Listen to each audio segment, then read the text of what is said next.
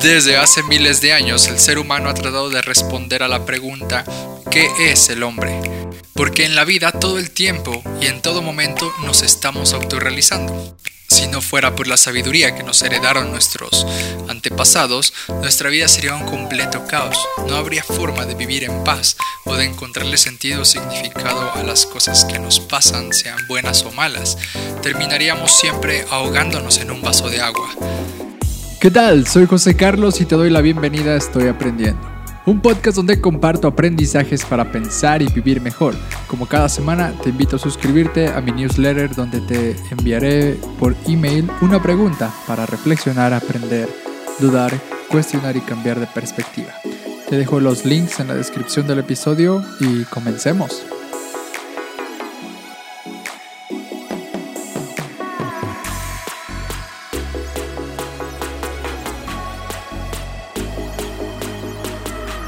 Desde hace miles de años el ser humano ha tratado de responder a la pregunta ¿qué es el hombre?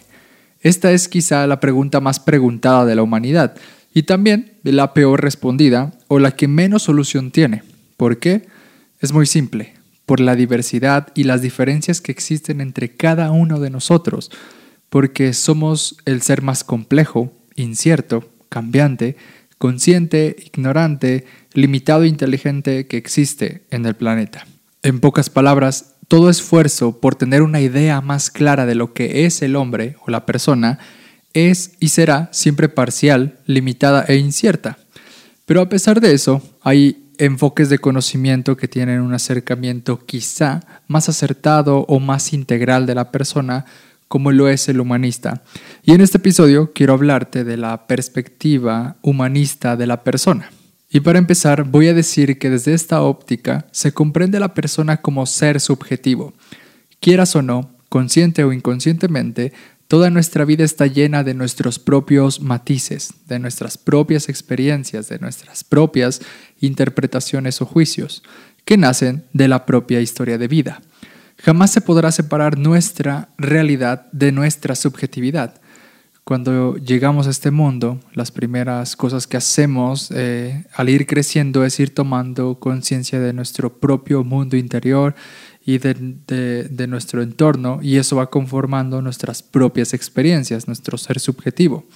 Alguien que busque explicar lo que siente o lo que piensa siempre lo hará a partir de su propia y única historia de vida.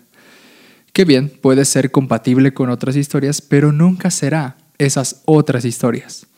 La subjetividad de las personas es tan importante porque esto es lo que nos vuelve diferentes a otros seres humanos. Además es lo que nos permite eh, vivir nuestra propia vida. Otro aspecto importante del ser humano es lo que en términos humanistas se llama el núcleo central estructurado, que en palabras más simples se trata de la idea que tenemos del yo, de sí mismo o de nuestro concepto de persona.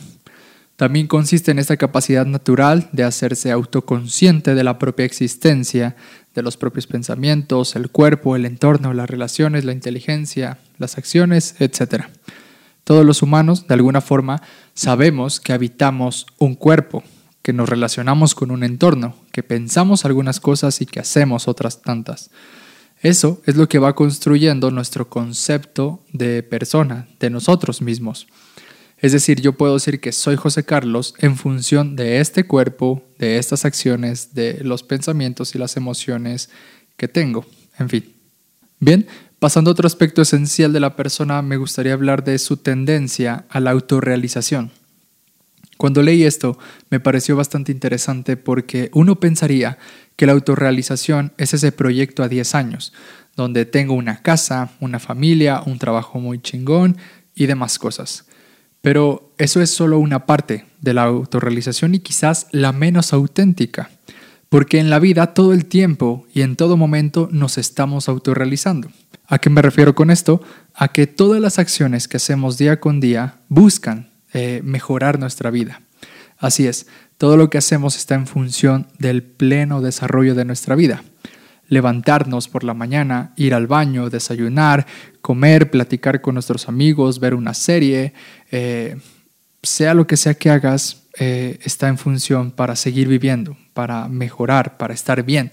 Tal vez no sea la mejor forma, pero es una forma la que tú tienes de seguir desarrollándote.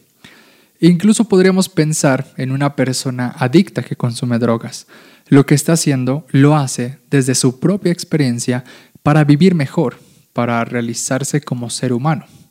Que esto sea lo mejor o lo peor para su vida, eso ya se cocina aparte. Con esto en mente, sería bueno dejar de creer que no estás haciendo algo por tu vida. A veces vamos por la vida y creyendo que, que lo que hacemos pues no tiene ningún valor o que no sirve de nada.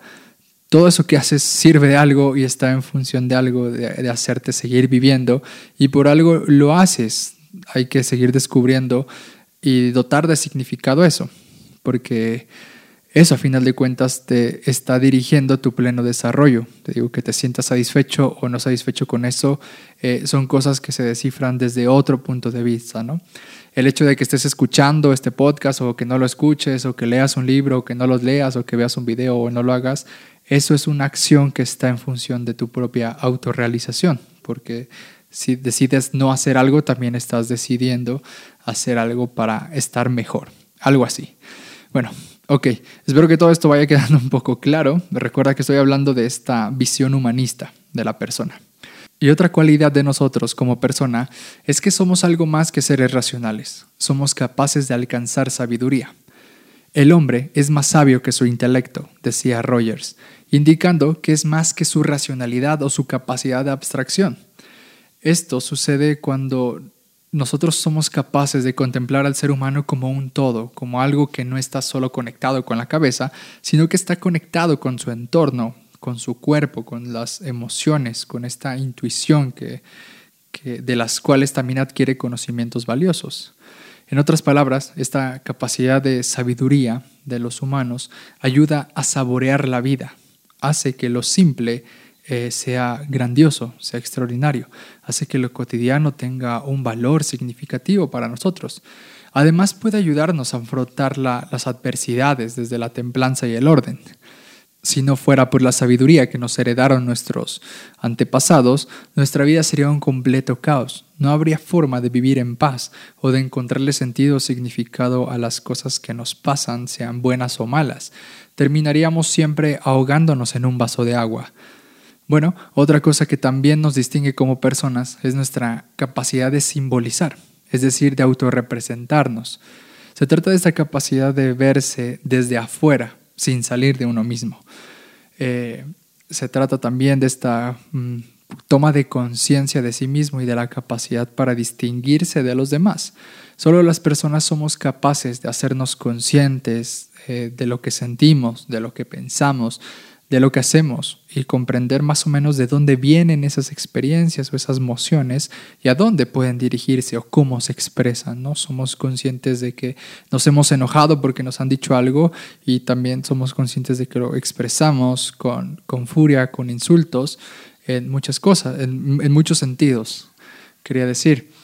Pero a veces también no somos conscientes de ellos. Sin embargo, llega un momento en el que sí nos cae el 20 de lo que hemos hecho.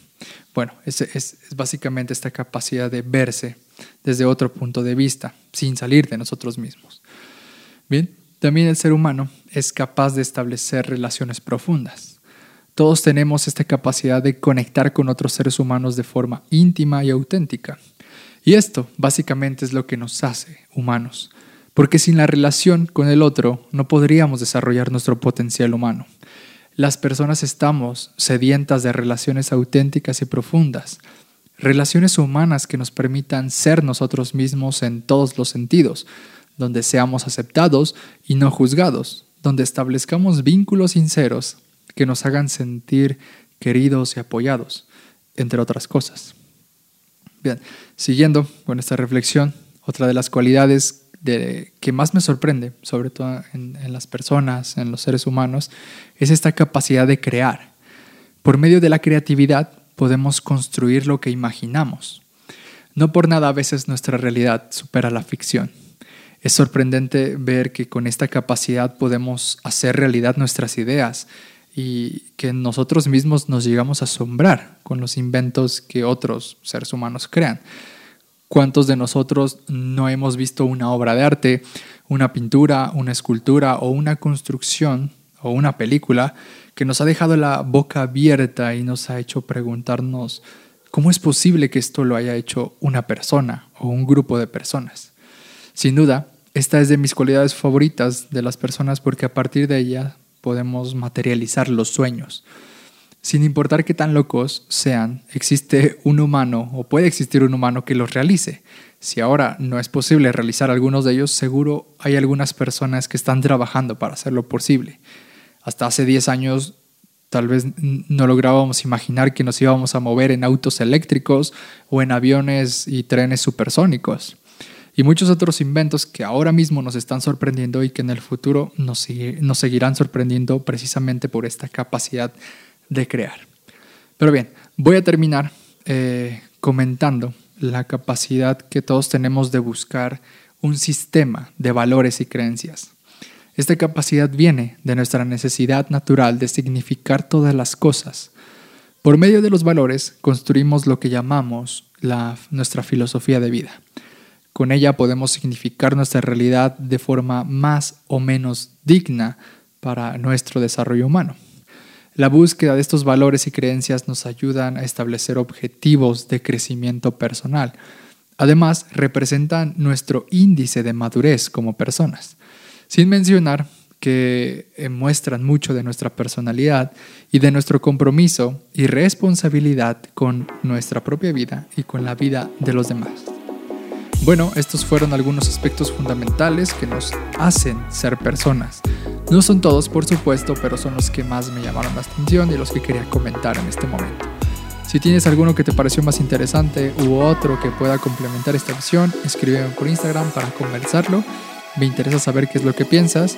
Y por ahora, gracias por escuchar el episodio. Te mando un abrazo, nos vemos en la próxima. Y mientras tanto, sigamos aprendiendo y no perdamos tiempo.